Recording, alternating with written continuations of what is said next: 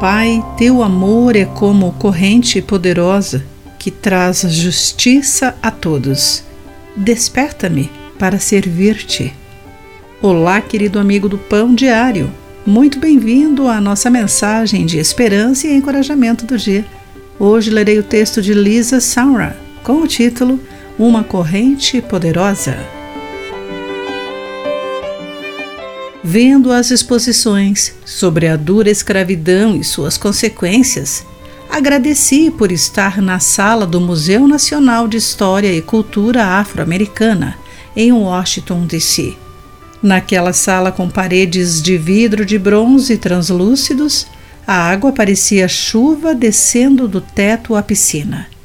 Sentada ali, as palavras do discurso de Martin Luther King extraídas do livro de Amós do Antigo Testamento, chamaram minha atenção. Estamos determinados a trabalhar e lutar, até que a justiça corra como as águas e seja a virtude uma corrente poderosa.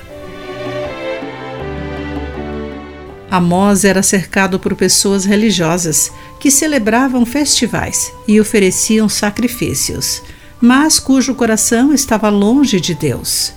O Senhor os rejeitou porque eles tinham se afastado de suas ordenanças, inclusive as que dizem respeito à justiça aos necessitados e oprimidos.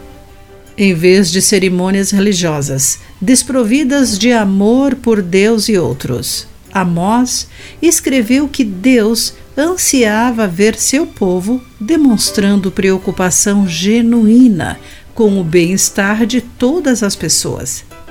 Um modo de vida generoso, tal qual um rio caudoloso trazendo vida por onde fluísse. Jesus ensinou a mesma verdade. Amar a Deus também significa o amor ao próximo de acordo com Mateus capítulo 22, entre os versículos 37 e 39. Que os corações que buscam amar a Deus valorizem também a justiça. Querido amigo, como você pode amar a Deus através da busca da justiça ao seu próximo? Quais exemplos de generosidade aos necessitados e oprimidos o encorajam? Pense nisso. Aqui foi Clarice Fogaça com a mensagem do dia.